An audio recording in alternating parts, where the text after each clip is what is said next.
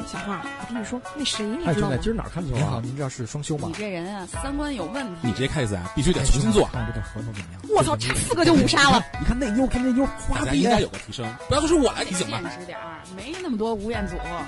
绿瓶子电台，喝多了您别来。嘘，听见了吗？您别来。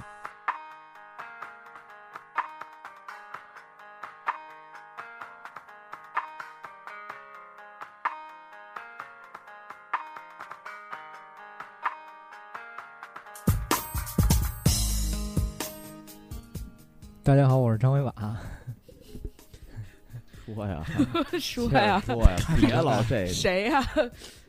咱们不是换了一开场吗？咱们是不是有排位啊？这是有固定的。我是我是汤汤，哦，大家好，我是咸鱼。哎，大家好，我焦圈儿。呃，今天请来一位小嘉 小嘉宾啊，是起子吗？是起子吧？呃问声好。齐老师，大家好，我是康一啊、Metal Heart 乐队的前任主唱，然后现在是自由职业，然后之前也是玩电台的，然后后来呢跟老张我们在微信还有微博上聊了挺多，大家就是一拍而合嘛，然后后来今天他也是邀我过来，说跟大家见个面聊一聊，然后也看看咱们这个就是。尤其是这个电，现在网络电台这么发达嘛，然后说想我一直想再重新再做一支，然后呢，包括这个一些想法，我觉得跟大家还都比较合，因为来了之后聊了几句，所以今天也是来到了这个绿皮儿。哎欢迎欢迎，好，我们欢迎一下起子。隆重介绍齐老师。第二位嘉宾，齐老师，今儿齐老师刚才没跟上节奏，刚才。嗯大家好，我是起子。对，今儿康一一来，我们就要聊一个特别伤感的话题，叫做离别。对对对，因为接着之前的毕业季什么的，呃刚才这歌一放，然后我有点那个感觉了，你要想哭是吗？没就是想起你的小溪来了是吗？不是那个时代嘛，就是小西，小西是谁？Who are you？高高中高中高中时代嘛，就是听周杰伦嘛，然后就是也挥别这个高中时代了。我我抗议，张旭高中时代听的不是周杰伦，依然是七零后的那些歌手。Beyond 什么的之类的。对对对，不是，他一直就听到现在了呗。听来旭哥你请说，我不爱打扰你。我都说完了。嗯其实我觉得我们我们平时我我觉得其实我们长得越来越大之后，实际上我们会面临更多的离别的场合。可能我觉得从上学一开始面对第一次离别的时候，可能对我们打击是很大的。可能那你工作以后，你每次换工作，或者是你换了一个城市或者怎么样，实际上都是一种离别。那反而实际上这种离别对于我们来讲，已经逐渐的变成一种非常平常的事情了。对，我记得最开始、离别，就就是也不能说离别啊，就就是从小的时候最开始上幼儿园，然后爸爸妈妈给你送到那个班里的时候，然后一天才能晚上才能回去见到家长，就那个一个小离别，我小时候都受不了。然后后来到呃越来越长大，然后上了学就开始寄宿，寄宿了之后是一周见不到，然后又受不了这个一周的，然后慢慢慢慢，然后长大了，然后就觉得也无所谓了。就还是看时间来逐渐成长的。你怎么了？这种 我眼睛不是不行。这这种应该叫暂别吧？这还不对所以说离也算别，也对啊算一种，离别也啊分好多种嘛，暂别、永别。所以我觉得，其实每每一次离别，其实我们都，嗯，可以说是让自己更加坚强的一个成长的过程。我是觉得，我看他说话这样，想起这萧煌奇来。哦，哇塞，真的，我跟你说，我今儿连阿炳都不如。我跟你说，我 我今儿这眼仁儿啊，我跟你请，放一首《你是我的眼》。没错，我他妈今儿成点瞎，今儿估计瞎聊吧，瞎聊吧，好吧。我说你能不能看着我的眼睛说话？今儿可能得来一视频直播。我天，呃，那个刚才咸鱼说的这个就是上学这事儿，嗯，然后我我也是经历过，就是军训，我觉得印象比较深刻。嗯啊、然后也是特别恋家，本身我人特别恋家，然后军训的时候，就是初中也有，高中也有嘛。然后初中那个好像是七天，我记得就不行了，就天天就是也不锻炼，就装病，然后就哭，就是想我妈，然后那个想我们家那猫，然后就哭，然后不是，你是想想你妈多一点，还是想你们家猫多一点？他想让他们家猫吸他阳气多。就是也莫名其妙的就就身体不舒服，可能真是心病，然后后来就去那个校医那块儿查，人说说你这个没什么事儿，说哪儿都正常什么的，但是就是难受。给他转精神科。你你你你对我理解你那种感觉，就有、啊因为我小时候住宿嘛，我小时候住宿每每就是每到那个礼拜日该晚上返校的时候，我心里头都特别不爽，就是那种憋着那种感觉，然后就我是一个特别特别呃不粘人的人，但是一到那天晚上我就。坐就是我爸去送我嘛，我爸我妈一般都是一一起去开车送我，我就必须得跟我妈坐在后面黏糊一会儿，要不然我觉得亏得慌，就因为一个礼拜又见不着了，然后就可难受可难受，然后到，但是等到星期四晚上我就跟变了个人似的，因为第就是第二天星期五了嘛，上半天就回家了，就感觉跟变了个人似的，就就两种真的是两种人格，嗯，我这个深有体会，嗯，就是除了军训那个，然后就是上大学嘛，我是不是聊太快了？对，咱太快，没事儿没事儿，您太说着没啊没关系。那你先说从幼儿园直奔大学，来吧。大学了就，然幼儿园后完了就是军训了，对也是跟那个交圈一，不是幼儿园完了就 化妆了，跟那个咸鱼一样，也是呃周五上半天嘛，然后就回家，然后周日的下午就得返校，就是可能有时候周六需要上课这种情况，我周六下午我也得回趟家，就是说你那个你你上大学哦，上大学那会儿咱俩是刚认识的那个阶段，那个时候那个阶段，你的那个阶段正好是我小学的那个阶段。什么意？思啊？上大学他应该很不爱回家吧？我认为。哎，我还你们那儿不是有一小村儿吗？农家院吗？对对对，就是他们那块儿叫小村儿。我对寡妇村嘛反正哎反正反正寡妇村儿寡妇村儿雨露均沾，他确啊实是比较，我是属于大学那会儿已经野了，我那个想家的那阶段已经过去了，然后我就一般都是一个月回一次，就想着辙，然后就不回家，但是一般他就不行。那旭哥，旭哥某一上大学的某一个周末，突然间给我来的时候，我男人了，来，发生了不可描述的事就情是。就是那些风花雪月的破事儿，我跟你说。可还行，啊，那会儿那个你还真是哈，周末老看不见你。对，一定得回家。对，嗯，跟村里忙活呢。啊，可不是村支书，啊跟你说，这这涵盖了一个大告别，旭哥告别了自己的少男时代，哎，哎嗯。蜕变成一个嗯嗯，就是你大学，对，从 boy 变成了 man。你大学才开始告别少年时代，是不是？，对对啊，真的。你是不是幼儿园就那什么？说什么这呢？片儿聊的合适吗？这不这猥亵儿童要举报的，我跟你说。我我们问一下齐老师，齐老师因为跟嗯，就我们在座几个，齐老师应该算最特殊的一个，就是我操，不是，等会儿我怎么特殊了？听我说，就是他就是生在二环里，活在二环内，工作一直都在二环里，就是说咱对咱就是说白了，就真的就是皇城根儿里边的孩子。二环 boy，所以其实离别这件事情对你来说并不熟悉吧？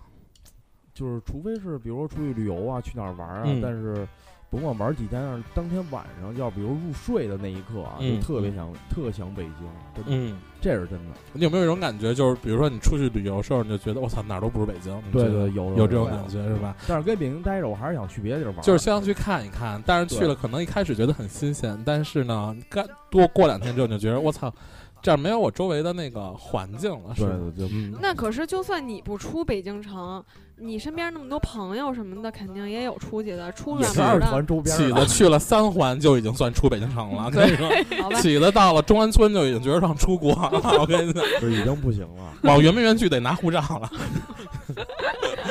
那边落签吧，我记得啊！对对那对，边落签。这么是这么回事儿，嗯，那齐老师肯定也有告别同学的时候，就比如就是初中毕业或者小学毕业，有的玩的好的，然后他们就走了，迁走了或者怎么着的，就这种肯定同学现在联系的还有几个，就是比较不错的啊，还有几个。然后嗯，之就小时候那会儿，初中那会儿，就是觉得跟谁好我就跟跟谁好就是一直有玩联对对对，系啊就是这样。然后跟他不好的估计也都被齐老师杀了，我跟你说。这这倒不人知道找齐老师其实这发型，我真是觉得 惊太热了，太热了。太热了。今儿今儿齐老师剃了一个像鹅蛋一样的发型，就就一下就变变成变成了一个硬汉。今天对今儿齐老师我也不特别硬，但是心里头还是没变。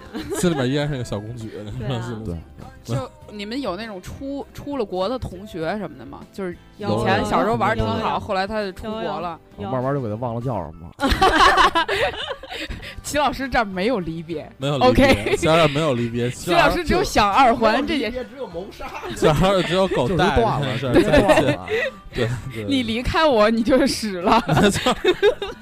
对，其其实那个今离开我，你还能活着。今天今天跟齐老师暂别，哎，齐老师我走了，那个明天明儿见啊。然后第二天谁来着？对，Who are you？你是谁来着？对对对。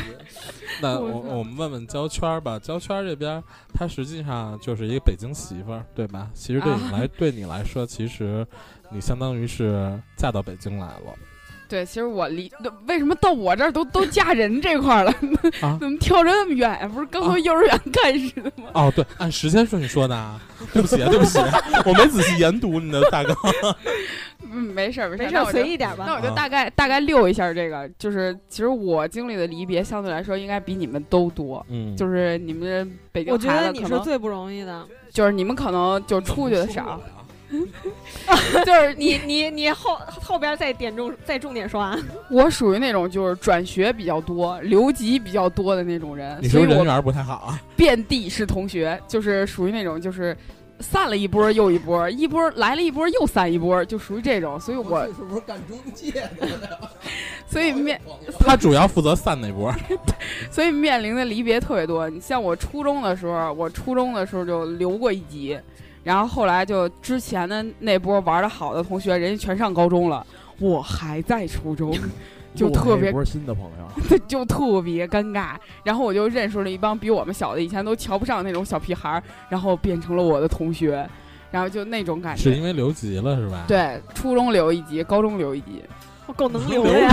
能留，特别能留。我跟你说，特别能留。对，特别能留。然后呢，到高中的时候，我也是走，就是那个上那种寄宿学校，然后就是去另外一个地方上学了，离家反正还挺多公里的，必须得坐坐公交车才能回去那种。然后呢，就是跟之前的算是家乡吧，其实离得不远，但是也不是一个地方了，就跟家乡的同学那种离别还挺。挺那什么的，就是最开始是一种感觉，就觉得啊，我到了一个新的环环境，他们能不能接受我呀？就是觉得我是不是就外来的什么的，就是我原来那就老感觉似乎到哪个环境都是这个问题。不是，就是就是老感觉他们能接受我吗？我是一个外来的，就是都是这种外来。妹，我那会儿，我我跟你说，我就就是那会儿第一感觉就老觉得原来那波人好。你们有这种感觉吗？就是刚离别的时候，老觉得原来那波人好，没有，会会应该会有这种感觉。没有吗？啊就是有一种新朋友和你的老朋友，他的行为行为惯了之前的朋友的一些。对对对，有一种，尤其我们方言不同，你知道，我们我们那儿隔五公里方言就不同了。我告诉你，你可能在外已经惯了。哦，是吧？对对对可能是 对，你们可能北京不存在这个问题，丰台丰台的跨海淀可能没这么不严重。就就你想一下，你现在突然间让你从上海再去另外一个城市，你肯定也会嗯难受几天。哦，会吧？啊，就是然后就是到了到了高中那会儿，就觉得原来的老朋友好，就不适应。就后来后来发现，我不爱跟老朋友玩了，就玩了那么一段时间是。因为老朋友不认识你了呗？不是因为老朋友都跟他撕逼了，你知道吗？不是就是，你的老朋友可能是齐老师，那我可能被杀了。我跟你说，我就根本就不记得你了。焦圈刚准备起步开撕，齐老师直接亮亮剑了。我跟你讲，齐老师，对，这我必须要说的一点就是，这有个跨区域问题，就是你从一个小地方到一个再大一点的地方，再到另外一个再大一点的地方，原来的好多朋友真的思维啊什么的就跟不上了。不是说嫌弃原来的朋友，你会发现跟原来朋友聊不了了，是因为圈子不同，聊的话题也不同。就是整个说的直白一点，就见识都不同了，眼界都不同了。嗯，就我们之前原来小地方的人，我们上高中的时候，我们已经都玩那个什么，就是 M P 三、P 四什么的，就是都玩这个比较高端的这这种小小东西了。老家的人还在用随身随身听，我能理解你那种感觉。就是你你能明白，就是嗯你跟他聊不了，你你你跟他说，哦就是就是咱之前聊的都是，哎，我今儿跟哪儿挖了一坑儿，和了一泥儿，然后新朋友就是，哎，咱这手游怎么打，就根本就对对对旭哥有点懵，我给旭哥解释一下，你已经用手机看小电影了，别人还看录像带呢，对对对，就是那意思，这种感觉你明白吧，旭哥？因为因为我老老三级的时候，你就已经 VR 了。对，对就是明白了，旭哥，旭哥突然豁然开朗，旭哥就是就是因为你们北京的肯定体会不到这个，就是没有差异，就是你二环里的跟四环的可能差的也不太大，我觉得。就是你玩的跟他玩的，所以没有什么那么那么大对。而且这个朋友跟朋友之间的领域也不一样，就呃，你别说，就是换了一个城市了，有的时候就换了一个同一个城市，换了一个圈子。你之前接触的那帮人，跟你现在接触的人，为什么你呃会疏远之前接触的那些人，而迎来就是迎接你现在新的这些人？就是因为你们互相聊的东西都不一样了。对告别了一个旧的我，就是我自己本身就成长了，我就不是原来那个那个状态了。就是说，就是在这个离别中有一个心态的一个转变，就从一个离不开旧窝的那么一种感觉，到最后觉得旧窝有点 low，然后就可能人是这么进步的吧。尤其到后来，你看我从山西来到北京了之后，就有些东西更不一样，就是更就是到现在为止，好多就是除了在外头上学的那些同学啊，就是留在老家的那种，现在大部分都孩子都上小学了，对，圈子更就不一样。真的聊不了天儿，真的。没错，你的体重也发生了翻天覆地的变化呀。他们可能真的不认识你了。对我我我觉得也是，他们真的不认识我了，都都都我回去每每回回老家，他们都就人家说你怎么这么胖？人家人家都是怀孩子，你是怀里是肉，对我怀的是脂肪，我天！你怀了好几个孩子。好，下一个流程，但刚才焦圈说到一点啊，就是说其实北京孩子感觉都玩的差不多，这件事情我其实跟你看法不太一样。其实我觉得我跟起子的区别还是非常大的，你觉得吗？我觉得起子对，起子看着特狠啊，但其实起子很传统，你不觉得吗？对，他其实很传统的一个一个一个北京人，他很守旧，也很单纯。就他很守旧，不是，他他是有原对则的那种。谁说的单单纯没错啊？我说的单纯呀一点错好，那没有这期节目到此结束，好吧？为什么 what why？就是他其实就是你能感觉到他做的很多事情，还有就是你看他平时发的一些东西，实际上他都是在想说啊、可能有一种他小时候的一些记忆，可能逐渐逐渐被这个城市的发展逐渐的给抹去了。他他希望能够去捍卫这样的一种他小时候的，不管是文化也好，还是东西也好，但是。这这我啊觉得齐老师没那么激进，反正激进的我我是旭哥，我我我 天天出来旭捍卫小时候的皇城根儿。旭哥他不只是心里不平衡。对对对对，但是齐老师不一样，齐老师是就是打从心眼儿起，他就就是接受不了一些新的东西，对就像像咱们这种城乡结合部城乡结合部，而且我还是那个北京和外地混血的，还是 像城像我乡结合呃部，像我这种城乡结合部啊，就比较能，就是跟齐老师比来说，就是特别特别能接触新鲜事物。但我跟你讲，我我你真是让我拿我跟他比，我觉得我自己特 low，我就觉着，就是他就感觉他可能是满族的，我可能是那个就是那个 少数民族的。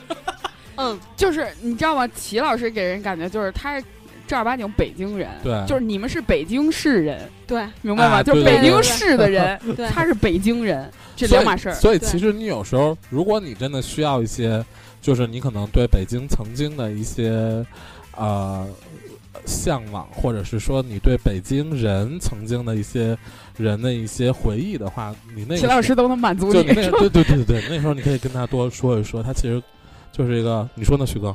对，他是因为我最近也留意他发的朋友圈儿，他就是说是怎么着谁又傻逼了什么的要揍谁，然后配一张那个健身房那照片儿，没有没有没有，配的不是健身房照片的哥，不是就是那个那是那是其中一条，那跟那没什么关系那。那那早没了。我那意思思就是他有自己的态度，对他觉那得这个张那张朋友圈一定分组了，我跟你说，啊是吗？一定是一定是分组。他他他真的想 K 那人，看是看不见的。对对对，这一点错没有，这一点错没有。其实这些都是说给你们看的，一看就是准是单位又谁谁跟你说，又直接想拿他妈饭盒直接抡人家那种，一下就死。但我惹的是厨子呀。然后呢，每次就是您抽烟，对对对，就是我觉得齐老师有有一种自己的态度，对就是比确实比较传统那种，嗯，反正一看就跟我们就是还是有区别。毕竟二环里在过去，二环外都算都算郊区啊。我妈跟我说，我妈说她，我妈她小时候，我妈以前住方家，以前小时候，然后呢，那会儿说那个那个安定门往北边就都是麦田了什么之类的。我们家原来那边据说都是海嘛，你家那边是海，你填的吗？那不是？我天，哪吒吗 海？淀原来不就都是海吗？那不是海、啊，那房山那边可能都是房，我跟你说，不是吧？密云那边可能还都是云呢。哦那我可能又被我爸忽悠了。你们聊下一个话题，不要管我。反正特早之前就是那叫什么来地安门那会儿有一个百货大楼嘛，那就我们家那边都是田。啊，行啊，，甜可以。对田，我想起来了，是都是甜，因为我爸说他喜欢闻生屎味儿。我你爸，你爸这这个爱好也是蛮爸可能别是一个致的哦。是一个文史专没有，家。我我我爸他跟我说啊，我爸他跟我说，他原来他就是现在闻的那种生屎味儿，就有一种怀旧的感觉，因为小时候一出门就闻见那种菜地里边浇的那个生屎的那种感，那那种味道，所以就有一种怀念的感觉。他他应该是这个意思，就是农家肥，对他他应该不是喜欢闻，他应该是就是闻见屎的特亲切他。也闻见屎，他也闻见屎觉得自己茁壮了，感觉就找到那种小时候的感觉了。那你把平时平时推推点什么东西吗？推什么东西啊？没事儿，他们还，嗯，好吧，我不解释。接接着接着说，可是最早就是鼓楼那会儿，这不是钟楼完了鼓楼吗？嗯鼓楼外边就出城了，是这样的。对，其实这也就是他一种什么都没有是一种离别。这个对，城市变迁告别了一个时代。变迁非常大。对，而且特别快，还所以说，其实就是北京城的变化，就是它，嗯，变成了一座很国际的一座大都市，很多人在这边寻找一些新的新的机会或者怎么样。其实，真正真正受到最大冲击的，应该就是像齐老师这样的一些人。对，反正我每次就是一个是走南锣的时候，一个是走后海的时候，就嗯，就想就想骂大街，就就是一身怒气，真是这样，真的。真的。是有时候就是随着这个北京城这么多年，因为我母亲直到今天还住在地安门的胡同里，嗯，然后呢，就是我们家那个后边是一个已经废掉的一个寺，但是门口贴着一个就是那个啊，对，呃贴贴着一个那个就是家庭住宅禁止参观吧。然后每到夏天的时候，我没事儿跟我妈就会坐在那个小院儿里头沏杯茶聊会儿天儿。然后，但是老有那种就是游客进来，你应该你应该贴一个那个不要偷偷进我家拍照。对，因为就是我，因为我们从小就长的，因为我是生在那个呃东岳庙，我们家是最早一波是国营厂，然后倒闭以后，然后搬到四环外。然后我到今天的爱好也是没事儿的时候喜欢，因为我们平时对米饭可能还差点，就是我可能比较爱吃面条。啊，然后到这两天天儿热，我最近就是特别喜欢自己和点芝麻酱，弄点芝麻酱面，然后坐在小区门口去吃去。然后，哎这个下期的你能详聊，我跟你说这个。然后我爸告诉我赶紧给给给我回来，丢人现眼去。然后可能我们喜欢的东西，可能大家可能今天的很多零零后的北京孩子都无法去接受。我我可能比较喜欢看看新闻联播，然后可能看看报纸，然后玩玩核桃，然后养养乌龟这种养东西。因为我觉得齐老师应该也是北京人吧，从小可能就是玩这些东西，可能我们都比较上瘾。对对对，老北京就是花鸟鱼虫嘛。就包括你看这个，我们家挨着最近的水锥子，最早这个水锥花鸟鱼虫市场，我基本上是每天就，因为那会儿从小就不爱上学，然后我就天天的背一书包上那儿转去，然后还碰我们班班主任逮我去了，然后跟班里说，咱们班的某些同学啊，课不好好上，天天上那儿看鱼、看鸽子去。我说那不是我，我说你讲课要好听，我知为他出去玩。天天背着书包遛鸟去。有，我那会儿书包里真的有一家犬，还让我后头一个词直接给我拉开包就飞出去了。但是说这个讲到离别，其实说实话，很多地方我小时候的东西都没了，包括呃，我对于我来说印象最深的就是一些胡同里的那种老的青砖绿瓦吧，变成了现在好多什么那种酒店。我们家原来住的那个住的鼓楼的那个沙漏胡同，那个屋已经那个院已经变成了一个酒店，只有四间房，五百多一宿。嗯，然后呢，我跟我发小说，要不咱俩住一宿去。然后后来他说，你这不疯了吗？花五百多住自己的屋子。我说嗨，我说瞅一眼就得了。但是说这个日新月异吧，当然可能对于外国人来说，北京是长城是故宫，然后对于外界人来说，他可能是 CBD 是自己工作的梦想，而对于我们这种土生土长人来说，他没有别的干，他只是我的家，他有我热爱的玩意儿，有我喜欢的北京国安，有我喜欢的一些北京姑娘，还有这些词吧。但是说实话，咱们说离别这个话题，其实我跟 其实我们生长这儿，我对家最大的一次印象就是我帮朋友的乐队去巡演。我长这么大没有离开过家超过半个月，除了旅游，旅游也无非就两个礼拜、一个礼拜。我巡演走了将近两个半月，没有回过家，就是回到家也是，就是到家把东西放下睡一觉，然后就就接着下一班的飞机或者火车就走了。嗯直到有一天我喝醉了以后，然后我们从那个饭馆走回酒店的路上，我看到了一个，因为我从小是跟奶奶长大，然后看到一个老奶奶带着孙子好像去买零食，哎，那一刻我真的我操，我就觉得我得给我奶奶打个电话。我奶奶因为一直就挺关，因为包括我在路上可能比如说发烧感冒也有，然后因为好喝酒嘛，然后也喝的跑肚拉稀，在那一刻我给我奶奶打电话的时候，我就莫名其妙的我就哭了。我也说我不是不回去了，但是真的是当坐飞机到北京的时候，看到那个首都机场那个红色儿那个跑道那个灯的时候，哎，我这心一下就放了。然后朋友说，哎，回来了，咱们喝点儿去。我说不去了，我说我只想回家吃我奶奶做的炸酱面。我在 打车的路上跟我奶奶，我奶奶我要吃炸酱面，然后奶奶让我爸去买肉，回家一碗一大碗炸酱面，两瓶啤酒，摔在床上睡觉。那个觉是我可能有印象以来睡得最香踏实的一觉。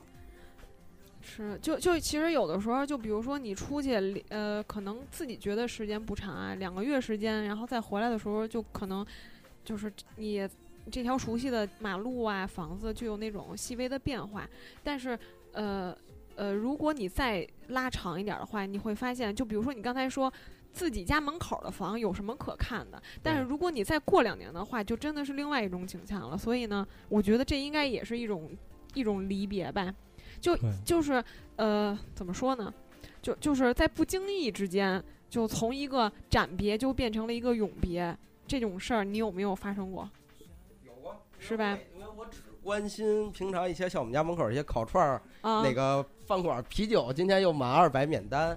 但是有时候其实当时不珍惜，觉得对哎，明天再来吧，无所谓。然后等第二天真去的时候，人家可能就没有了。但是随着时间的推移，很多家门口的一些开了几十年的一些，比如说像一些小饭馆儿，可能也是外地人开的，但是他在这儿已经很多年，然后突然有一天不见了。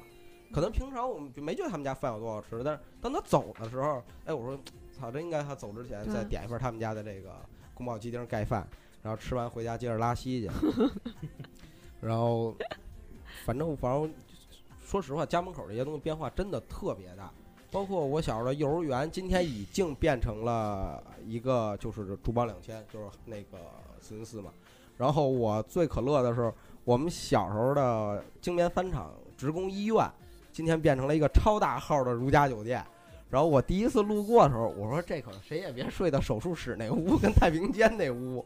然后我发小说，哎，你回头看带着你媳妇儿，你俩住一趟，你跟说我就要点那个原来太平间那屋。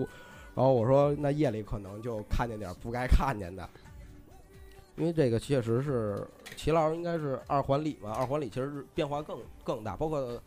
呃，我跟老张来的路上，我我还看到很多原来的饭馆，包括朋友开的酒吧，在这个胡同里都没了。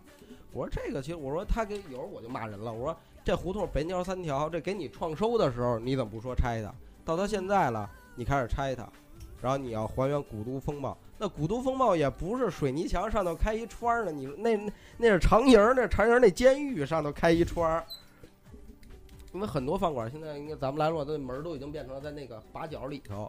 我说一下人就客流量就变少了，所以我说还是因为可能我估计也是周边居民反映。可是你说谁没有夏天的时候吃完饭看会儿电视，说哥儿姐下楼撸几个串儿，对吧？齐老师应该齐老师可能对于胡同的这个开响打洞，可能更有深刻的一些。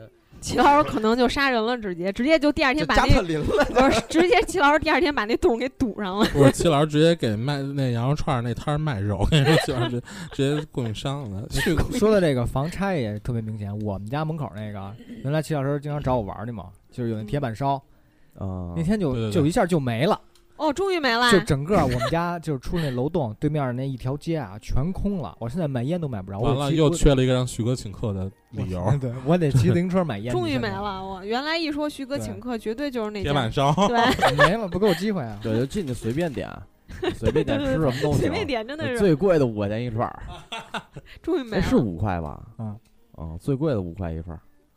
而且就是而而且那家门口卖菜的什么的也没了，就是买个菜什么的，反正特不方便。反正感觉就住小区反而不方便了，我操，就是对，挺怪的，只能只能买水了，饮用水的在都那个。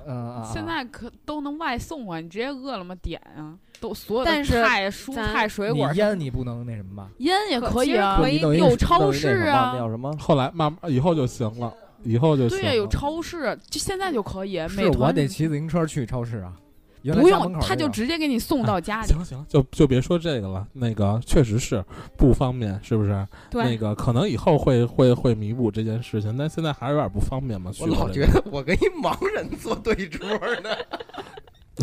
其实我其实我其实我想说说啊，就是其实其实其实我们其实我们就是人生过这么，就我们其实说长并不长，也就二十多年。我觉得嗯就不就是说长不长，其实也就二十多年，对于我们来说，哦对吧？你听说什么了？没事儿没事儿，啊、他其实听成厘米了，哦，那蛮长 就是的。然后那个，然后其实对咱们来说，共同的一个都必须经历的一个离别，其实就是毕业这件事情。因为毕业这件事情可，可能对于有些人来说，可能是他们对于爱情的一种离别，更多的是说对于朋友、师生之间的这个离别。我想听大家在毕业的这个这个阶段的时候，一般都是一个什么样的心情？我我不知我我现在刚才我跟那个旭哥还聊了一下，就是因为我们俩是一个学校的嘛，然后我就想了一下，离别的时候都挺难受的。然后旭哥还说我离别的时候还挺开心的。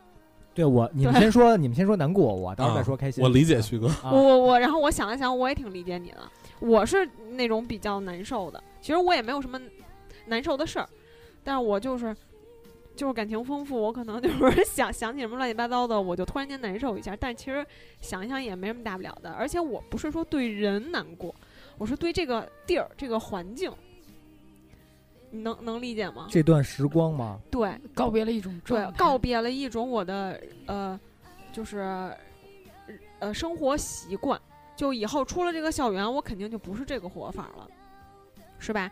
我原来在学校的时候，我可能不珍惜，呃，就是老师上课点名的那种，就就上课点名，一般都是睡过去，然后想怎么去逃课啊，怎么去让别人给你带点，然后就就是你明天走了，你才意识到，我靠，以后就没有人点我的名字了，就这种感觉，嗯。嗯。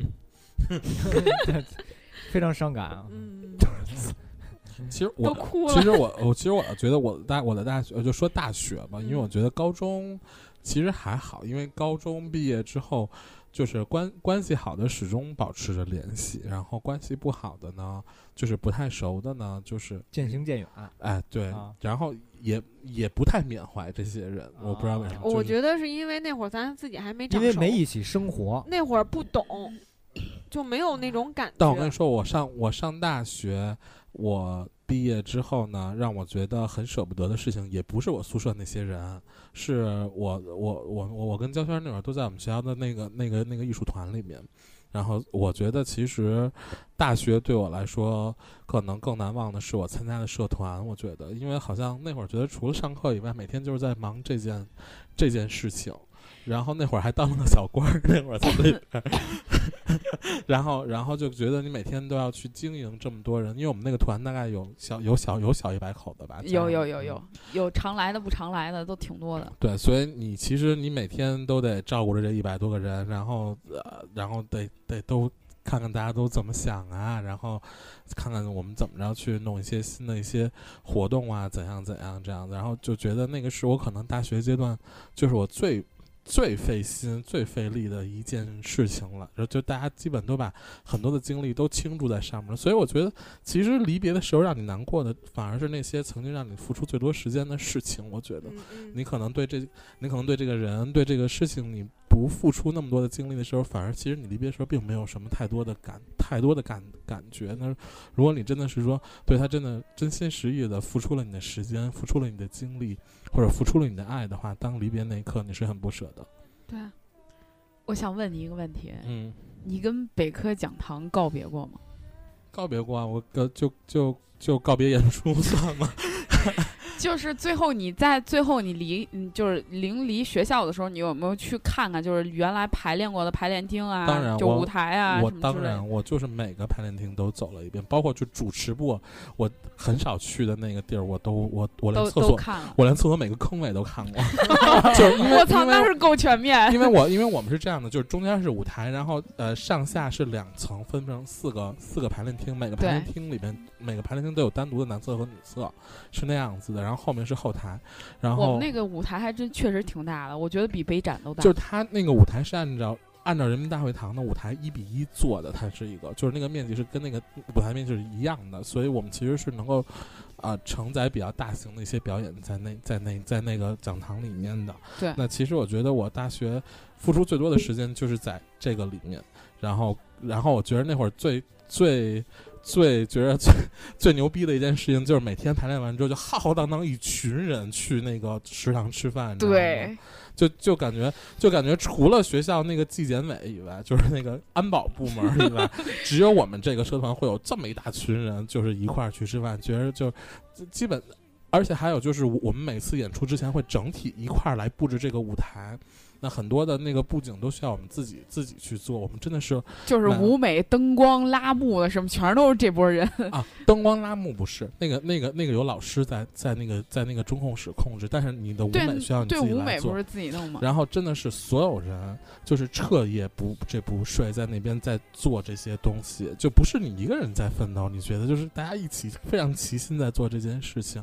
然后当时我们是想说做一个毕业晚会，反而其实那是给我们一个最好的一个回忆，我觉得。嗯，我觉得就就像这种，你能想到以后可能，呃，就是呃，就就意识到以后我们可能很难见到这种感情还算好的，就就怕那种，就是我明明觉得我们还能见，然后但是可能至今为止都再也没见过的那种嗯感情是最难，就现在想一想是最心酸的。对，嗯，就就因为我之前是看呃看了一什么节目忘了啊，它上面就说，呃是就是，呃也是毕业，就是男女嗯男女朋友，嗯但是两个人谁也没说透，就是看那个火车远远走，然后两个人自己心里头都明白，我们可能从此以后就是此生就到这儿了，以后谁也不会见，就是但是谁也没说透。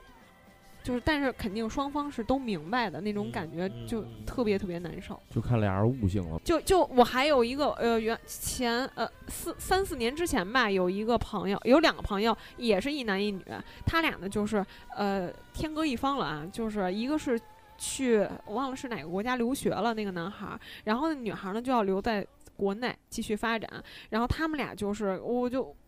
他们俩当事人我都没觉得有怎么怎么着，但是我在旁边就是局外人来看，我自己都受不了。就你想一个人马上就要走了，还给你倒计时，就十天、九天、七天，就是七天、六天这样倒计时，然后等到你最后一天去送他的时候，就得有一个什么样的一个心理抗性，才能去，就是以一个平常心，就是去对待这件事儿。我我觉得是吧？我我，但是那个女孩儿就是在我印象中，她特别淡定，就从最开始到最后结束，把那个男孩儿送走。我我觉得要是我的话，我肯定不行，我肯定在地上就就不行了。这个女孩能成大事儿，跟你说，在地上是吧真大事儿。在地上在地上要 打滚儿吗？就我就真的是肯定不行的。在地上来了一段地板动作。最后那个男孩儿那个走的时候说了一句话，我自己看完了之后，我都替那个女孩儿哭的都稀里哗啦的。但是嗯就是那女孩儿，呃呃，那男的说了一句，呃，就是最后的一程，然后我走了，然后感觉爱情悄悄走了，就就是就是那种，我都感受到他心里的那个感对，这这有点煽情了，这这个。是一这是桥段，我都不行了。然后后那边刚飞机一落地，就有有有有一美国大妞儿跟那儿接着，Hey hello，what's 后 up 后来后来我因为我我跟那个女孩当时关系还挺好的，我就不敢去跟她说这件事，我怕她伤心嘛。后来我觉得我想多了，然后我过了得有半年，我还跟她说，我说你跟那个男生后来怎么着了，有没有联系？她说嗨，早就分手了。就就我觉得他俩就是我说的那种，就两个人可能自己心知肚明，以后就没有以后了，就肯定没有以对对对后。对就就就觉得挺不容易的。我觉得要是我遇到这种事儿，我肯定接受不了。你也遇不到了，你都结婚了。那不一定，人生 但是有其实无数个意外的。哎哎哎哎有哎，点意思，这个看看来婚姻生活不幸福啊。这起个头，能不能不每天看见我就说这句话？但是我想接咸鱼一句，就是就是面对这种不得不分别的这种场景，你就是接受不了也没办法。是，这很无奈，但是你不可能说我接受不了，那我就能接受了，就能以一个平常心对待这件事儿，那不可能，那就世界上就没有伤心的事儿了呀，是不是？就只能，如果是必须要离别的情况下，就好好的告告别。我觉得这个好好的告别这件事儿，好好的告，别，我是好好的告别这件事，还真的是我觉得很做不到，呃，反正我做不到很。难做到。就也是前一阵儿的一个事儿，我们一个艺术团的一个，就是比我大两届的一个学姐，她也是一个团一个团长，然后很突然就在端午节前，然后就突然发生车祸就去世了。她，我我觉得艺术团里边我没佩服过几个人啊，她是我最佩服的一个人，就是她身材巨好，然后特别谦卑的一个女的，对对事情特别有礼貌。我跟你说，像谁？像《还珠格格》里边那晴格格，我觉着真的就是知书达理，然后又、哦情哥哥啊又那还那还挺有样儿的。对对对，知书达理，然后，呃，你有你你完全想不到，他以前一个跳民族舞的人，后来后来他毕业回到家之后，居然去学了那个叫什么呀？小 S 跳那个就国国标吧，那叫国标。啊，去学了去学了国这国标，然后还去参加各种各样的比赛。我当所有人都觉得他可能家庭生活事业都非常好的时候，就突然间就离开了，我们都觉得非常震惊这件事情。对他们就就咱们还好了，他们那波同学都哭的不行不行的。嗯，原尤其是原来几个暗恋过他的男同学，我操，哇哇哭，真的。哦，我妈呀！我分析过这个问题，就是说为什么会有这些恐惧和难过？我觉得是有一种无能为力在里边。举个例子，刚才大家说的比较伤感啊，不是又要说你了，你就天我说一说天无能为力。就是无能。咱就说我说我蜥蜴丢这件事儿，就是小西，对他也 是 不是你举国蜥蜴丢欢庆这不是你蜥蜴丢这件 事不是？你西丢那件事儿，小西可能是举国欢庆。这许哥是什么丢来着？许哥什么丢了？小蜥蜴不是啊你，这丢了，这真是太无能了，不是不是无能，就是就跟遛狗能给狗遛丢了是一道理。许哥把乌龟给乌乌龟跑了，跟你说，就是还追不上，操，眼看着跑了。许哥您说，我说了啊嗯，就是它也是一种离别，就是你还没有觉得就是他会离开你，就是没突然就准备好丢了，就是没准备好。但是就是他丢了之后，你知道他在现在这个野野外环境里，他活不了，你只能等着。就是你每天是在找了，但是你找不到，你就只能等着一天一天，他会回来，他不会回来，就是他一天一天会瘦，然后可能下个雨，然后就感冒了，你担心最后会？病死。嗯对嗯就是你只能等着他死，你没办法，就这种无能为力，这个是最难过的，这个过程是非常痛苦的。我理解。包括这个，比如说亲人或者是什么宠物的这些离世，嗯，你无能为力，对，你改变不了，所以你只能等着。这每天这个是最煎熬的，我觉得。嗯因为我我其实上大学第一年的时候，我姥姥去世了，她是心脏病，然后就走得很突然，因为心脏病、心肌梗塞就都很突然，就是我觉得突然一点还对，那就几秒。但是突然的那一瞬间，就会让你觉得你完全没有准备。就是你当你走到他面前，你在呼唤他的时候，他其实我姥姥是最后看了我一眼之后才就走的。我感觉他就一直在撑着在等我，因为我当时是跟着救护车一起进去的。然后当时救护车就在给我姥姥做急救，就做那种心肺复苏的急救。你当时那感觉，你感觉你在看电视剧，你知道吗？然后呢，医生跟我妈说说你们要做好心理准备，这一切在当在当时的我看来，我都觉得这是在演电视剧，就是我觉得这是这是抢救完了之后最合理的剧情。医生跟家属说你要做好心理准备。我我觉得这我觉得这没什么事儿，我觉得我觉得这就是感觉特别不真实。我感觉这就是电视的剧剧情。然后最后呢，确实是没抢救过来。然后呢，我妈的反应很淡定。然后呢，我在那一刻我没有我没有觉得说这个亲人已经离开了或者怎么样。直到我们把他送到了，因为我姥姥是回民，我们把他送到了那个清真寺之后，然后晚上回家的时候，就我们回到我姥姥家的时候，然后你当时你才会发现，哦，家里边少了一个人。你那个时候是你最崩溃的时候，那个时候就是你终于，你终于承认了这个人他离开你了，而且这个人离开你之后他是回不来了，对，对在那一刻你就会觉得，真的他真的已经走了。哎呦我操，这这有点催泪了，我这这有点有点压抑，我我天！我我也感同身受，因为因为我姥姥也去世了嘛，我姥姥也非常疼我，然后我觉得我活着是不是让你气死了？不是不是我 是不是让你气死了？啊我活这二十多年，我觉得我最大的一个遗憾就是我姥姥最后跟我说了一句话，我没有我没有理她，我也有这这种真的这是我最大的遗憾。我从那我从那一次开始，我改变了我所有的消费观，因为我那会儿刚上学，我没有什么钱嘛，然后那会儿呢，呃，我也我也不跟我姥姥住在一起，然后就是每每每周都会去看我姥姥，然后要给我姥姥去，呃，有一次。呃，给我姥姥答应了，说要给她买羊排，然后我那天呢兜里没多少钱了，然后我就说，要不然就买买鸭腿儿吧，就不买羊排了。那我给她那我给她吃了最后一顿饭，然后我我从那我从那以后，包括我现在我妈也在住院，我我去看我妈，我买东西从来不糊弄。我跟你说，只要我兜里有钱，我就买最好的。我我绝对我绝对不会说让这种这种事情再发生一次，我真的是受不了。对对对，对，但是但是话说回来啊，这种事儿是巡回的，嗯，来回来去的，就这样。徐哥，你到时候想想吃吗？跟我说。好好珍惜徐哥。行，反正这个对，不有那么句话吗？就是要珍惜珍惜眼前人嘛。前对，对因为不知道什么时候会有意外发生。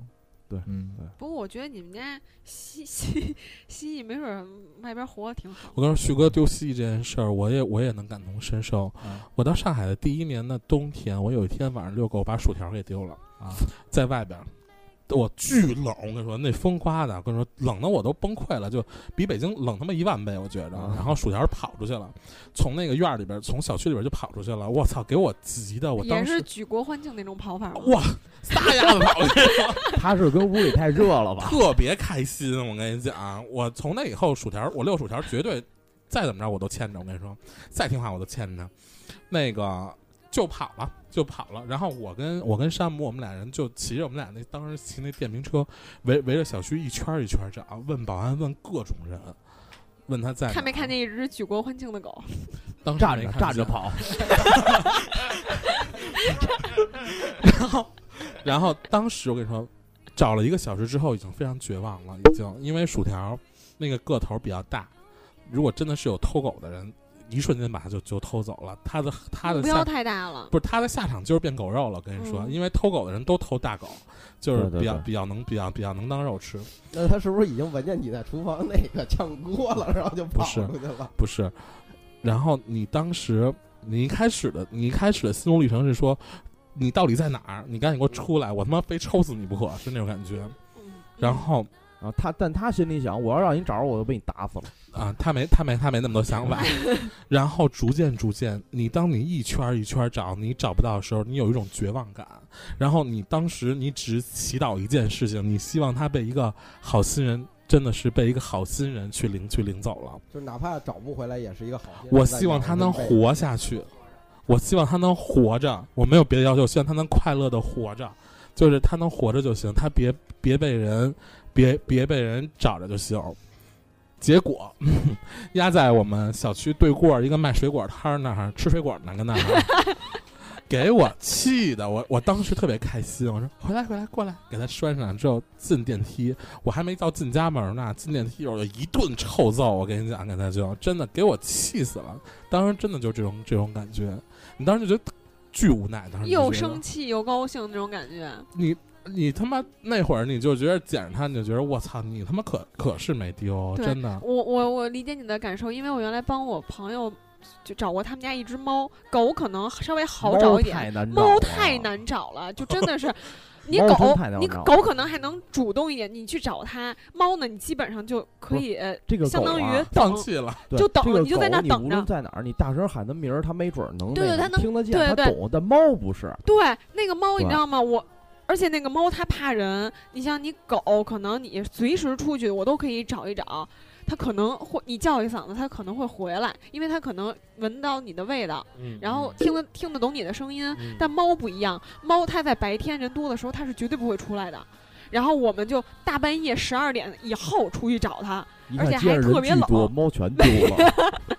然后找了两天，连着找了两天都没找到。然后等到第三天，我们是真的是绝望了，就也是像你刚才那种想法，绝望。它只要是能在外面活得好，吃得饱，就是能活的时间久一点，开心点就可以了。然后我们已经绝望了，然后说在在最后在那个小区的那呃不是小区，在楼门口再喊一声喊一声，他那个猫叫包子，然后包子再喊一声。然后后来听见特别特别微弱的一个喵喵喵的声音，然后再一看，在楼就是真的是楼道，在里边伸着个脑袋看着我们俩，然后当时我们俩那个感情真感感觉真的是又气又恨，就真的想就吓摁死刺他。他，然后但是就又又是那种心里头那种喜出望外的感觉，终于逮着你了，哎，就就嗯哎呦，就那种感，就是百感交集，真的是形容不出来的。旭哥是不是从洗衣丢那天到现在都没睡过觉啊？呃，反正就 是心里一直难受。然后还有一个细节你们没有说到，就是说，就是比如说你出去去找狗了，嗯，然后你觉得他可能回去了是吗？那不是，就是可能山姆在家等着你啊，这种，然后你回到家，山姆一定会问你找到没有，没有，他不敢在家等着，他一定他得比我更勤勤找。我跟你讲，就是说家里会有人等着你，会问你找到没有，你肯定是你当时没有找到会，幻想那个画面，哎，我找到了，然后大家一起特别开心那种，会一直想那个画面。但是就是啊但是你回家，你回家，你妈问你找着了吗？没有，没有出去找去，我我这不又买一条吗？又买了一条。啊又买一个，嗯，就别再买，别再让它丢了。不会了，我丢了它都不会丢了。对，给搁保险柜里闷死了，直接。对，宠物这也是挺让人、挺让人、挺让人揪心的。我觉得宠物，嗯，啊就宠物一得病，我都觉得我都特受不了。那天哦，还跟、我也受不了那。天我还跟张旭说呢，我们家狗就是咱们录完音回去，我当天晚上回去，薯条就在咳咳嗽，结果另外两只咳狗血是吗？就是在咳嗽，犬窝咳，犬窝咳，什么然后是犬窝咳？就是就是犬舍里边常见的一种，你就类类似于流感那样的一种病，嗯就是狗流感，而且上海江南地区那阵儿又在爆又又在爆发犬流感，然后就跟那儿咳嗽。那天我跟张旭说，我就我操，我给斥巨资带带他们看病，然后就各种筛查，因为怕什么？怕犬瘟，犬瘟一得犬瘟就得死，你知道吗？虽然他们也都是大，就是成犬都两岁多了，但是也怕死啊！你给养的那么大个儿，你家里，而且我们家就都是大狗，对我觉得大狗跟小狗真是两件事儿。大狗你会觉得它是你的一个家它有庭成存在感。它是你的一个家庭成员，你会觉得。小狗当然也是了，记得，啊，是是是，只只不过就是不像大狗跟你那么有那么有存在感。大狗就一会儿扑你家，一会儿跑跑，你就觉得家里有这么一个东西在动。然后我就我就各种查，然后当我查到他们都没有这个病毒的时候，没有这问题的时候，你就会觉得啊，花这么多松口气，花这么多钱也值了。就是我买个心安那会儿觉得，就是因为我之前也养过大狗，我养了一个边牧嘛，然后边牧其实是特别聪明，对，然后它也一度成为我这个僚机嘛。但是但是有一次，就是因为我从来不拴它，因为它就是就我把门开，它自己就出去了，然后上就上我们小区里玩去了，嗯，然后我就趴窗户喊一声，我说多多，然后自己就能回来。但是呢，我说你说说它聪明，聪明说它缺缺吧也缺，谁叫多多它都跟谁走。嗯它只它它这它是就是怎么说那种狗，它只识别这个名字，不识别叫名字的人不。识别人，对嗯然后，但是因为随着我奶奶年龄越大，它这个狗毛弄的屋里有奶就是嗯咳嗽嘛，然后我就把它送到我哥们家寄养。但是，呃，我把它送到我哥们家的时候，然后我走的时候，就是我没什么事儿。然后隔了一段时间工作，然后之后我说回去看看。当我走到我哥们他们，我哥们他们家是平房嘛，嗯，然后我走到院门口的时候，跟我哥们抽着烟往院里走，我就听见那爪子咣咣的挠门。啊，说到这事儿，我去日本之前，把那个薯条和我们家那大大公子都给寄养到一犬舍里边去了。那那阿拉斯加跟我不亲是那那没辙，那是山姆之前就养的，但薯条是从小就跟就跟着我啊。你当时就你当时你就搁那儿了，你看这环境也不错，你就准备走吧，你就回家收拾东西，明天就滚蛋了，是吧？临要走的时候，因为薯条是那种薯条特别娘炮，你知道吗？它一般叫不像 不像哦，狗，好随主人啊！它不像正常的公狗那样汪汪汪那样叫，它是那种嗯嗯，就这种滋滋扭，你知道吗？它平时就这么叫，你知道吗？结果那天它就就别的狗都是汪汪汪叫，薯条 对咩咩咩的叫，跟那薯条那咩咩咩，然后手手还要这么搭着，哎，他真的是这么搭着就这。这么，然后那天那他就他就对着笼子啊，就冲我跟那儿怒吼。我跟你讲，就真的就像一只像一只像一只公狗一样这样吼，像一只公狗一样对我怒吼，就感觉在骂我说你他妈是不是不要我了？就那那种气死老娘了！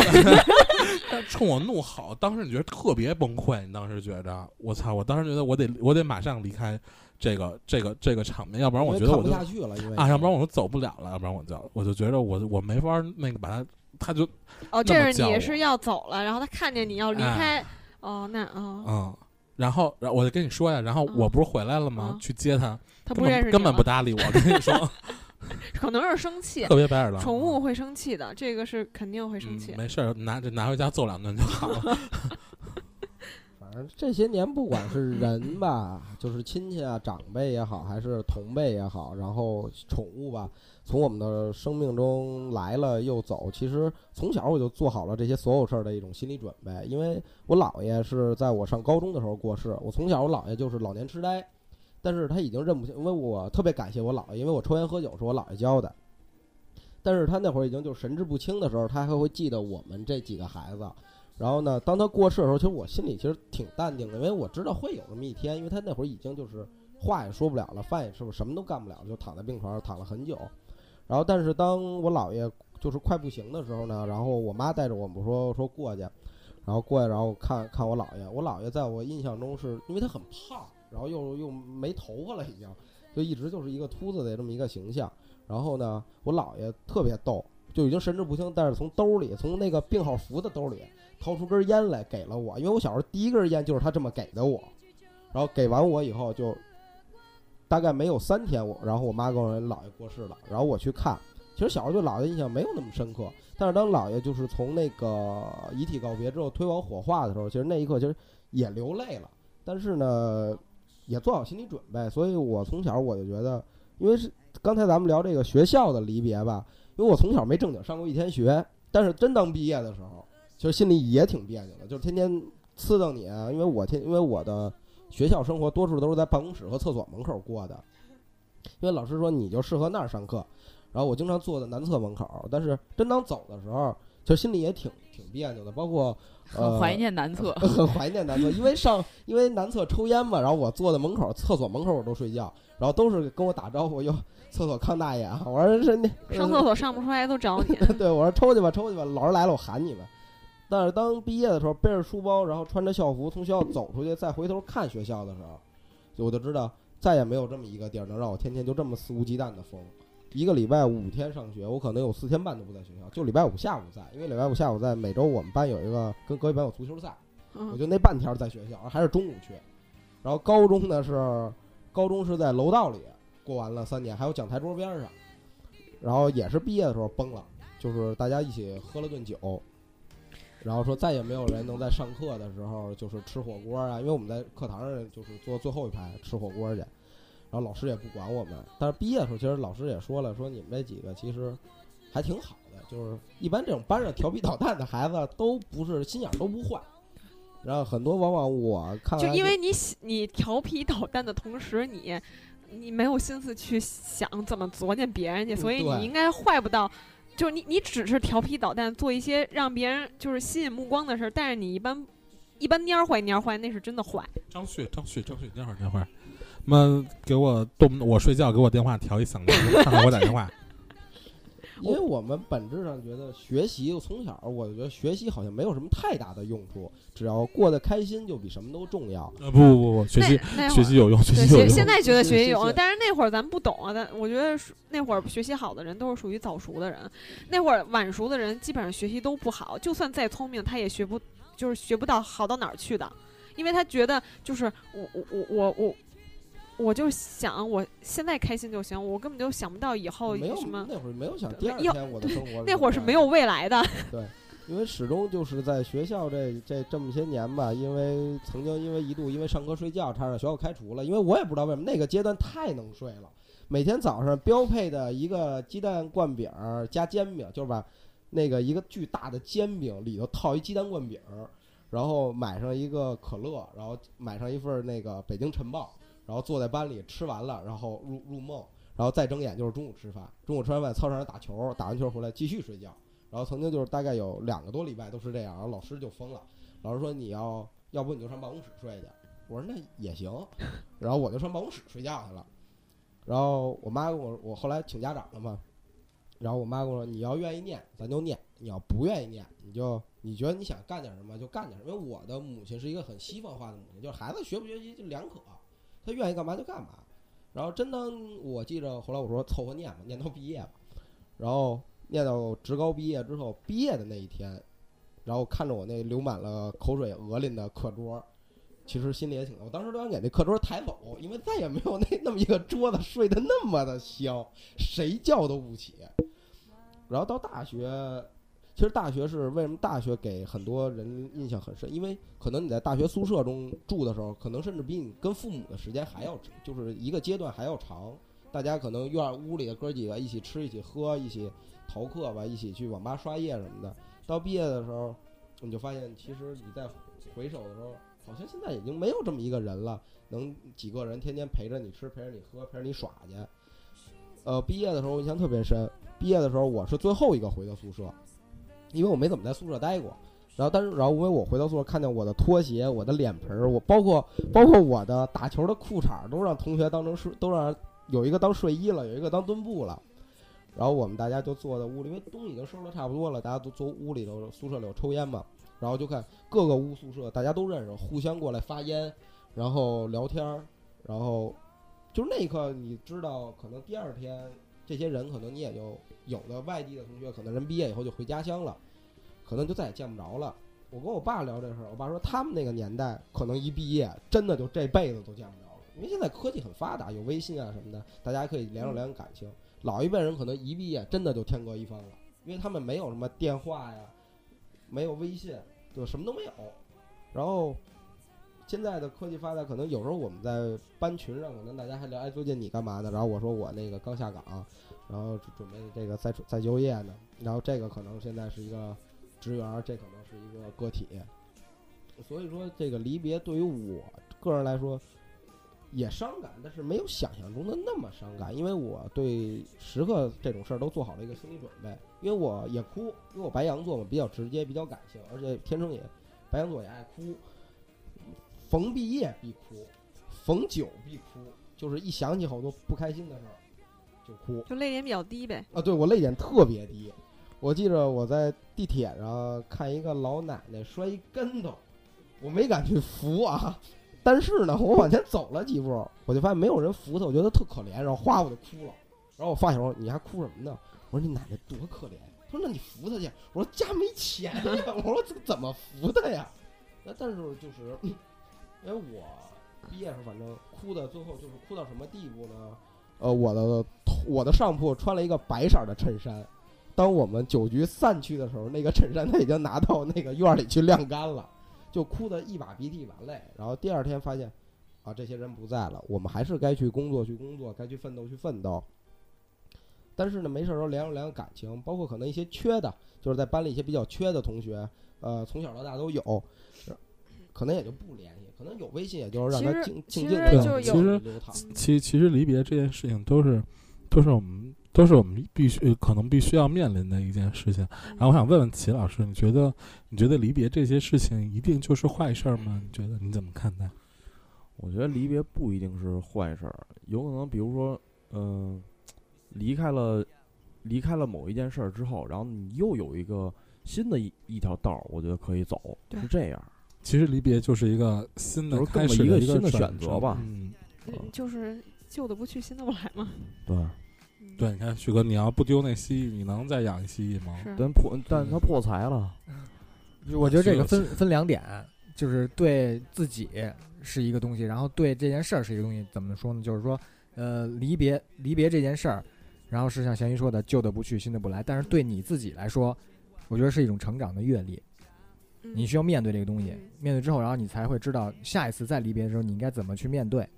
嗯，怎么样？是不是深度思考了？眼仁疼。是，确实是。就像其实有的时候，呃呃，原来一些错的东西，呃，就是你错的就原来你不喜欢的一个地方，等到你真正有一天去离别的时候，你也会难过。但是你拖出来去想一想的话，其实离开这个地儿，对于对于你以后的路，没准是一件好事儿。就是包括人呀、事儿啊，然后呃，甚至是环境啊，都其实不一定是件坏事儿。可不嘛？你看焦圈一来北京，京牌车开着也不用租牌儿，嘿，我操，多生气啊！多生气。这下咱们聊天儿了呀！我然后有突然房有我房有车，哎呦，妈突然间就中枪了，我操！你这 Q 我了，我就醒醒说两句啊！你别，我不想听。我不听，我不听。没说那个啊，没说那个，我想说一下这个，就是其实我这几年还经历的离别挺多的，嗯，就是最近几年，从一二年我们毕业的时候，我们北科的同学，说实话，比那些牛逼的学校、高校的那些确实能力差一些，但是有些呢，经济实力还在那儿，所以就是其实这个分化还挺严重的。所以这几年我陆续送走了几批同学，就是原来是都是大家的心都是一样的，都想在北京就是打拼一下，然后都想嗯在北京立对足。对是。然后从一二年开始，就是陆续的，就是吃散伙饭。我真的吃了好多的散伙饭，一直在吃，真的一直在吃，吃到现在。嗯，我给你讲几个实例啊。早点中午饭晚我们 吃我们吃的第一个散伙饭，就是一二年拿拿完毕业证儿的那那一次，然后就是我们我们班的自己班的人，然后就是当时大家在一块儿玩的好的，然后都有理想，都觉得我一定要我要在北京，我要做什么做什么，甚甚至于有一些。就是还真的挺有才华的，不管是就是会写写东西、会画画的，或者是其实其实北科的人才还挺多的。对，说实话，但是由于可能就是家里环境就是受限，就是条件没那么好，在北京租房子呀什么的压力比较大。然后再有就是这个择偶的这个这个压力，就比如说就没法儿就是在在北京，你说找一个。找同样找一外地的吧，两个人一块儿租房子吧，这种也行。但是时间长的话，就是尤其男孩会面对很多这种就是被劝退这种风险，就是跟你刚开始挺好，两个人都是感情，都是真感情，但是住了一一年两年，这女孩觉得没什么希望，她就就是宁愿找一个北京的，就哪怕条长得没有你帅，或者是人没有你好，或者各方面没有，他就宁愿想要，如果他想要在这儿立足的话，他会宁愿退而求其次选这样一个选择，然后那那一波男孩就特别无奈，就没有办法就回老家了。就是就这种类型的送走差不多两波，以东北的为比较多，然后 东北的比较多，然后还有一些就是北京周边的，就河北的，像什么保定的呀、石家庄的呀，然后就是再近就是廊坊啊什么的，就这些。他们其实说话口音都跟北京的差不多，就离北京特别近，但就是踏不进来，就是奋斗了一年两年，到最后觉得，哎，我实在扛不住，我真买不起房，就我真的，我我真的也找不着一个合适的女朋友，或者我真的也是我尽力了，就是我们家的条件也只能到这儿了。我我每个月，比如我每个月挣七千块钱，三千块钱交房租，四千块钱，就是基本买衣服都是都是逛西单，都就是不会去就是买一些什么的。就是好的一些东西什么的，就是刚开始的憧憬和对，跟落差特别大，跟自己的想的完全不一样接受不。了，就是买的衣服都是塑料袋装的，不是纸袋，是吧？对对对，然后就真的是第一次吃散伙饭的有一对儿啊，就是我们班对儿，就班里特别看好的一对儿，就是从从大一就开始好了，一直好了四年，特别好的这种班对儿。就到那一天吃饭的时候，两个人就互相啊，就不约而同的互相说，嗯，咱俩可能也没啥没啥未来，就是就这样吧，就是那话说的特平淡，就没有什么像就是特别煽情说啊怎么怎么的，我还是什么爱你啊，山盟海誓就就没有那些，就特别平淡，就是大家一块儿喝个酒说，哎兄弟，我知道你也不容易，我们的爱情到这里刚刚好。对，就刚刚好，就是我我理解，就是因为都是大家都是从外边来的孩子，都都是不容易，然后就特别理解，也不会说怨他怎么的，就觉得说啊，你好像你要回老家了，你要抛弃我什么这那，就是大家特别理解，就是碰个杯喝个酒，那天晚上大家都哭，都就是都喝多，然后都哭，然后第二天。去机场的去机场，去火车站的去火车站。我我觉得这个能以平常心对待离别的人实在是太少了。这这其实还是看个人心理素质，我觉得 对对吧？其实其实也还好啦，有些同学回回老家了之后，反而过得比在北京要好很多。对，其实我觉得，我觉得离别这事儿不可怕，就是看你怎么看待这个问题。我觉得其实人吧，我哎，我说的自私一点，就是你其实越活到最后，自己越自私，真的。你最后其实想想，往好听了说，自我，自我有一些生活的智慧，是吧啊？对对对对吧？对对对，那个就是就是套路。来上个价值，对，有些智慧发。现自我，对其实其实我们都是个体，就是其实说实话，其实我们美每个人丽世界的孤儿。对我我们其实每个人都是个体。那其实其实离别，说实话，存在离别都是因为各有各的前程。嗯我觉得，对，各奔前程这句话，我我觉得其实分别都是暂时的，而且现在我们就活在一个互联网的一个时代，是不是？跟大流不是吧？对又活在一个互联网的一个时代，我觉得信息信息传递的又这么快，不像以前啊，车慢呃人慢，一生只够爱一个人，是不是？现在已经不是了，现在现在信息通讯又很又很便捷，我觉得逐渐其实离别地理位置逐渐的已经不是说真正离开把我们分开的一个一个对对对，现在反而地理其实不是一个事儿，主要其实还是在心里。其实嗯，其实我我很多，包括我很好的朋友，他远嫁去了成都，或者去了什么样的别的城市什么之类的，我们其实都没有断了联断了联系。我觉得，我觉得，我觉得反而是觉得啊，他其实可以活得更好。你其实会心里觉得啊，还挺祝福他的。我是觉得对对对，对，所以所以离别当下的时候，那个痛苦肯定是有的，但是其实你仔细的理性的去想一想，真的是像齐老师所说的，都是一个新的开始。对呃离别是为了更好。对，大不了加个微信嘛，以后常联系。就我觉得真有这心断不了。对是我还是，加个微信，然后还给人朋友圈屏蔽了。我靠，就没没准儿哪天旭哥拼个车拼成自己家蜥蜴了。我的蜥蜴是司机，可能是没准 对，你做好准备啊，这只再丢了怎么办？行，这这个先加一下微信。丢了我，丢了我养，丢了我养我自己，我自己搁箱子里。对对，旭哥想问你，比如说有一天你拼车，然后车上上拼上一男的，然后报哎，你看我这蜥蜴怎么样？然后发现是你的小蜥蜴，你是一种什么心理状态？这这个问的好，我就是坦然面对，我觉得他能好好对待蜥蜴就行了。我丢了我栽，我认栽，我认了。然后偷偷偷过来，对，行吧，时间也差不多了，差不多了。啊。行，我们我们希望大家过得好。嗯，嗯就是珍惜眼前人嗯，啊，嗯，拜拜吧。拜拜拜。拜拜。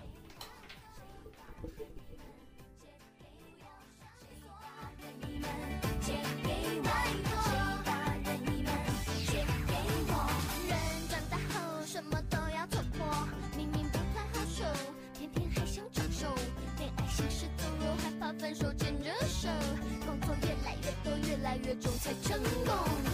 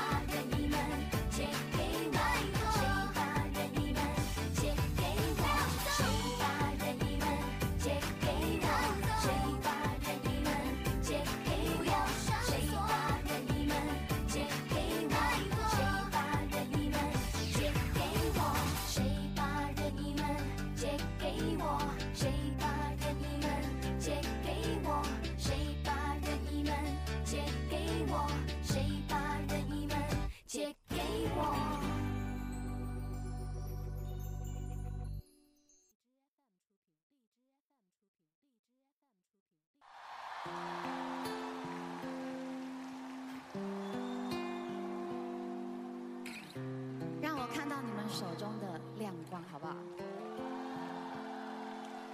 我听见雨滴落在青青草地听见远方下课钟声响起可是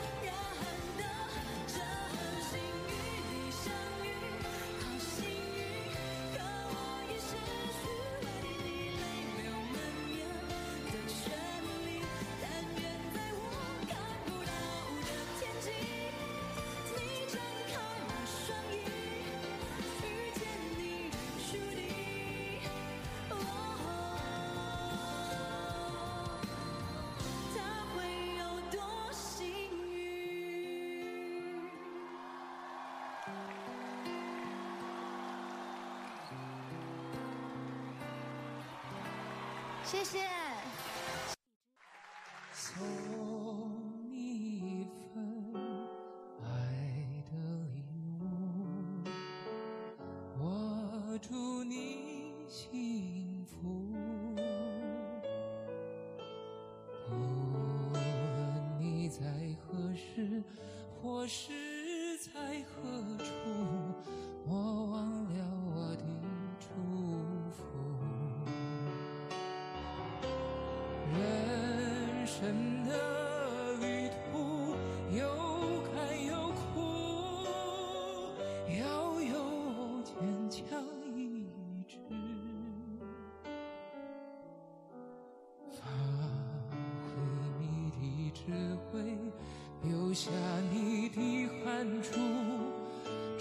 创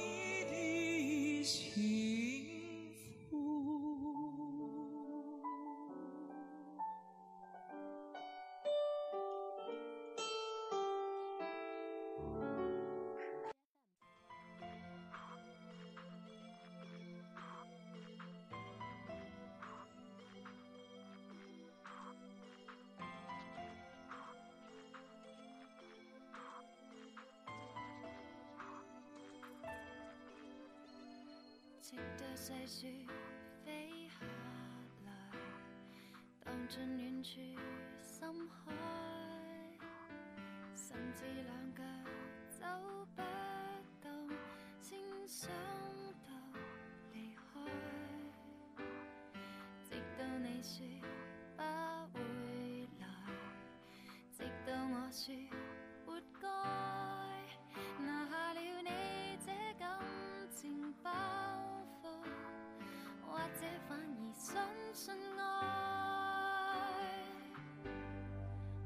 你是天梯雪，我是長街，怕一吹一到彼此瓦解。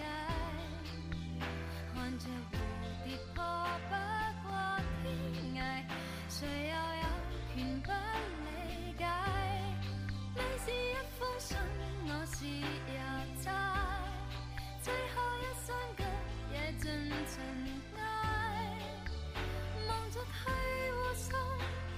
来不及拆开里面